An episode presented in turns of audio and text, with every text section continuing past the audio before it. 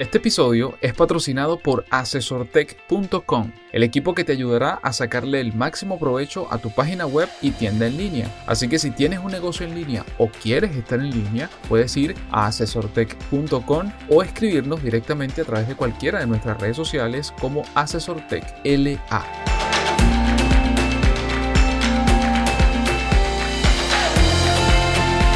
Bienvenido al podcast Noticias Asesor Tech. Mi nombre es Renier Chico y junto a Félix Bolívar te comentaremos la actualidad del emprendimiento, la innovación, las nuevas formas de trabajo y de lo que ocurre e impacta a los negocios en América Latina.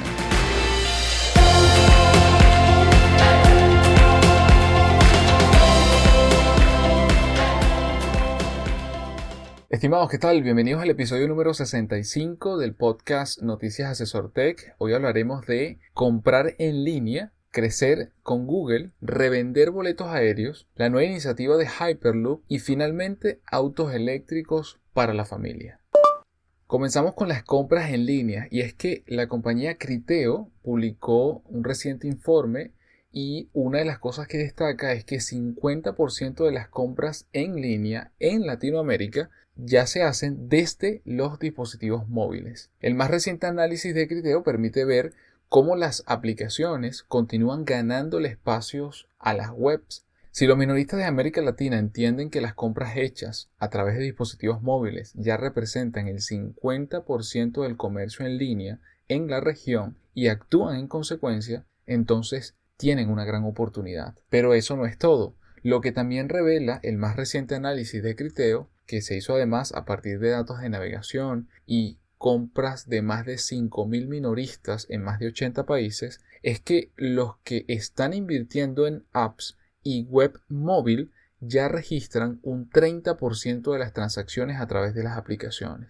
Alexander Firmino, que es el director general de Criteo para Brasil y América Latina, comenta lo siguiente, abro comillas, el consumidor de hoy es activo y exigente, haciendo uso de varias pantallas y dispositivos para estar informado, lo que exige a los minoristas adoptar un enfoque basado en datos para poder entender cada paso del proceso de compra y finalmente influir en él. Fin de la cita. Otra cita importante que quiero mencionarles y que la comentó precisamente en el informe Alexander Firmino es la siguiente, abro comillas, para los minoristas que tienen presencia en tiendas físicas, contar con una aplicación y con una infraestructura de datos sólida abre nuevos horizontes en el marketing omnicanal.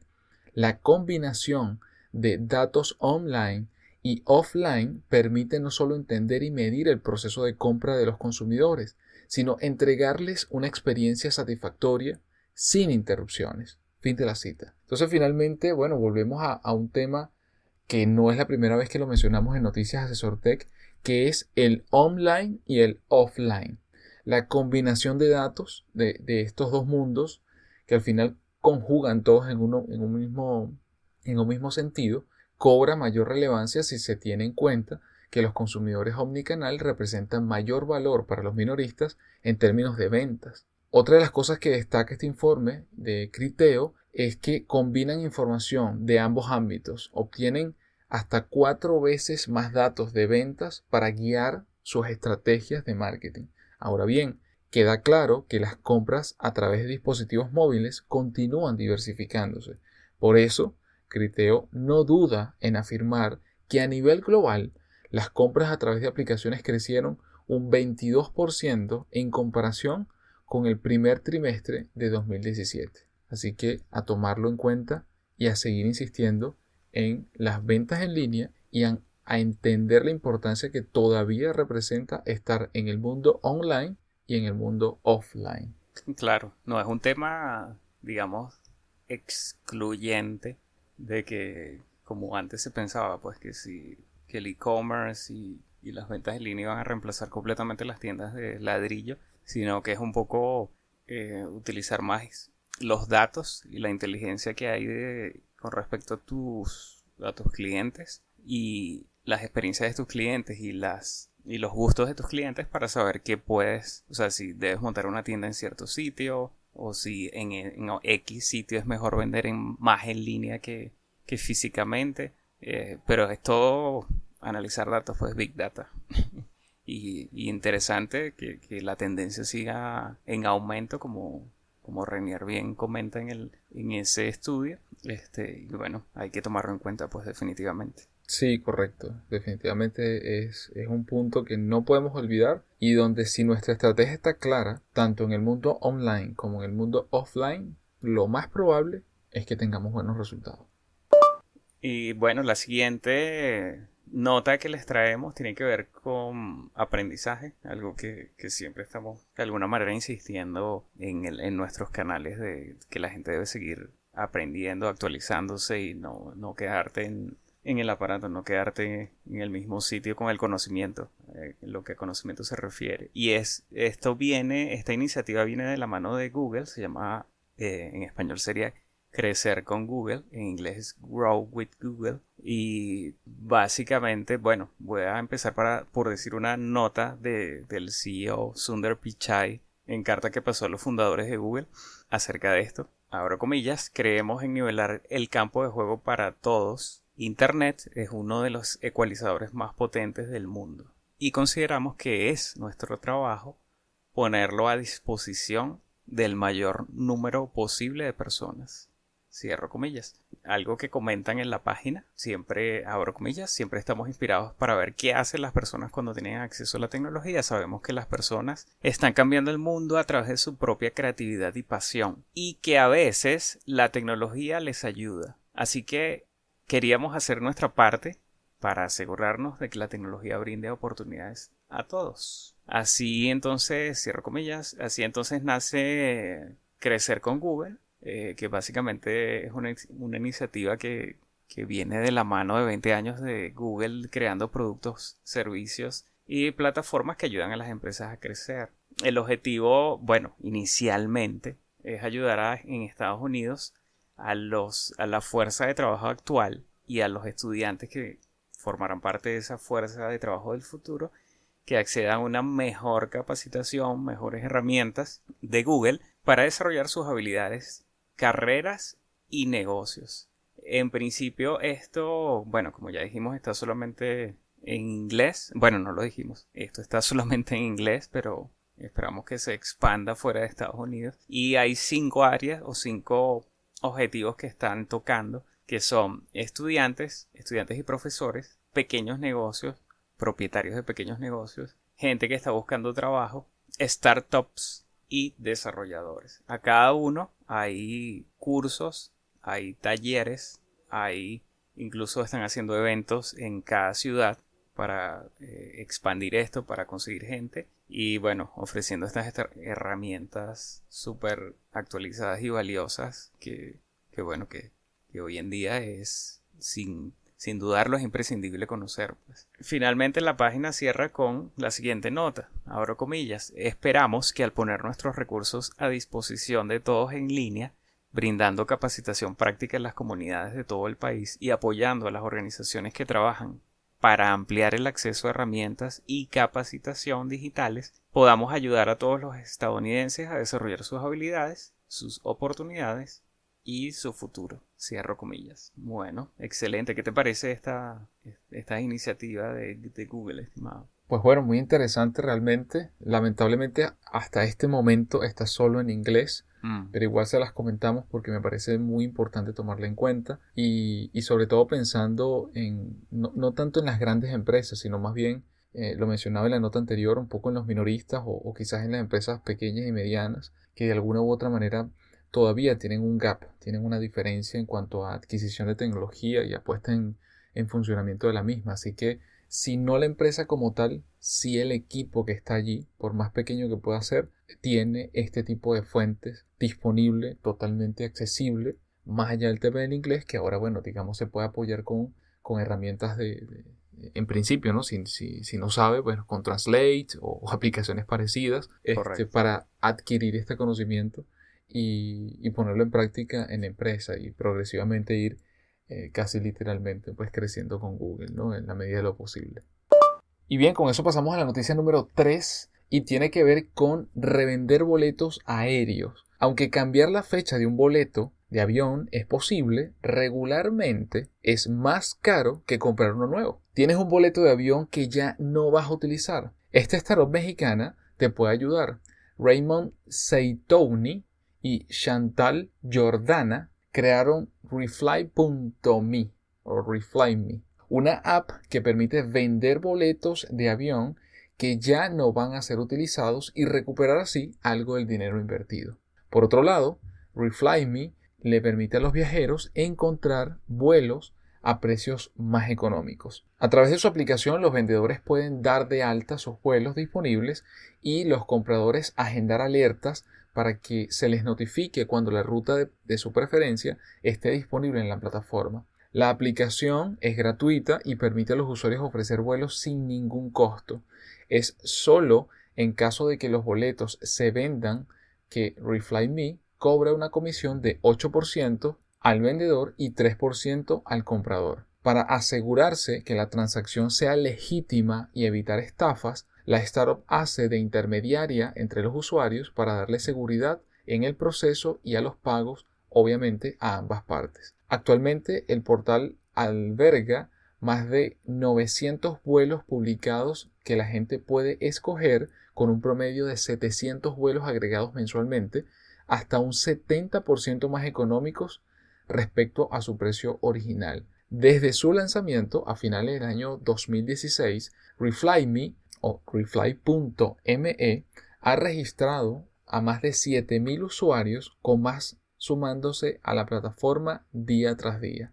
La aplicación está disponible para Android y para iOS y próximamente adelantó uno de sus fundadores que implementará un sistema de subasta de boletos lo que permitirá encontrar precios más competitivos tanto para viajeros como para vendedores. Así que bueno, una idea súper interesante que pueden revisar si son personas que viajan constantemente y que les puede pasar esto de que, de que bueno, que en vez de cambiar una fecha, puede que les haga más caro que comprar uno nuevo. Entonces, bueno, una oferta como esta parece sumamente interesante, sobre todo cuando es algo legal porque históricamente siempre hemos escuchado que no puedes transferir el boleto, etc. Pero ellos lo están haciendo de manera legal y garantizando que precisamente se cumpla con todos los pasos necesarios y que ambas partes queden conformes. ¿no? Sí, está genial la idea y súper súper bueno, súper chévere ver ese tipo de iniciativas este, que cada vez salen más.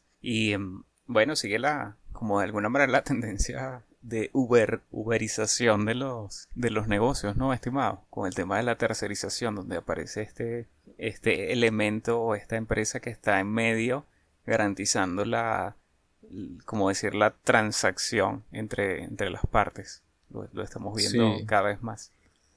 Sí, correcto. Bueno, eh, todo esto está basado en la economía compartida o el sharing economy, eh, donde básicamente tú estás poniendo, estás haciendo el puente entre esas dos partes con un sistema, en este caso con tecnología, con aplicaciones, con webs, dependiendo del caso, para que eso efectivamente eh, se pueda dar, ¿no? Y que ese puente se una.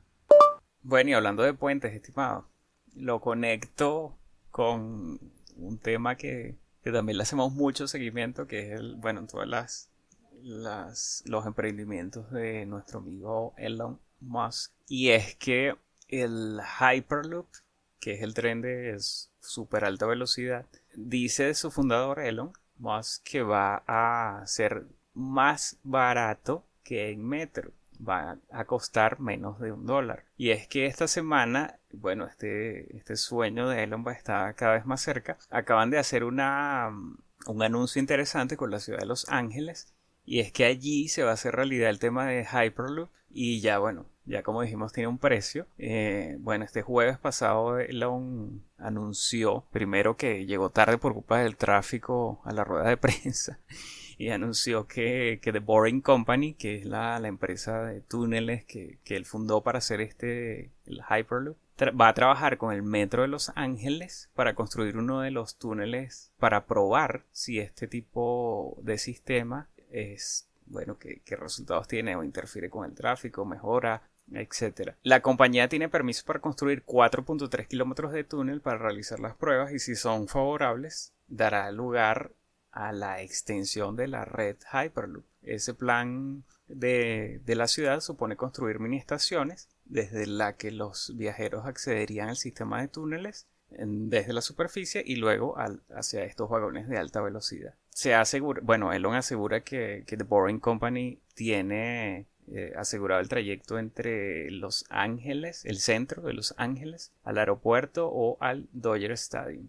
El traslado durará 8 minutos y va a costar máximo un dólar. Así que, que bueno, este sistema puede, según lo que han dicho, dentro de la ciudad, va a alcanzar una velocidad de alrededor de 150 millas por hora, que serían como 240, 250 kilómetros por hora, y con una velocidad máxima de 300 millas por hora, que serían como 480 kilómetros por hora. Bueno, interesante y, emocionante que este tipo de anuncios y que, que bueno que esté cada vez más cerca este tipo de sistemas de alta velocidad dentro de ciudades, ¿no? Sí, efectivamente, bueno, otra más de Elon, para variar Elon, pero, pero bueno, yo creo que aquí hay cosas a destacar. Uno es precisamente que qué tan viable económicamente es, porque al final, pues bueno, aunque hay una discusión alrededor de qué es más rentable, pues los urbanistas históricamente sabemos que el transporte público siempre será una mejor opción que el individual, ¿no?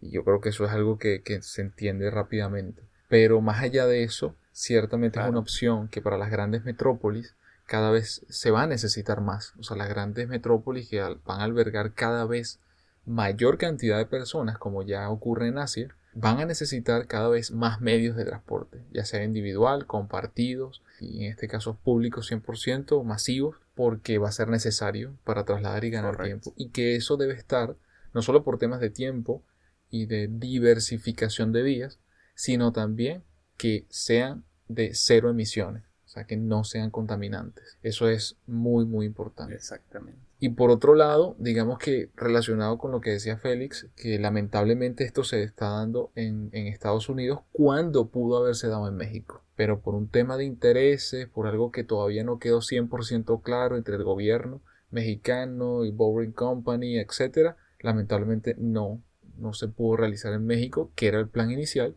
y ahora se tuvo que trasladar a Estados Unidos. Igual, creo que simplemente como siempre, es tomar este tipo de información y aprender de eso porque en Latinoamérica tenemos también la posibilidad de hacerlo, simplemente.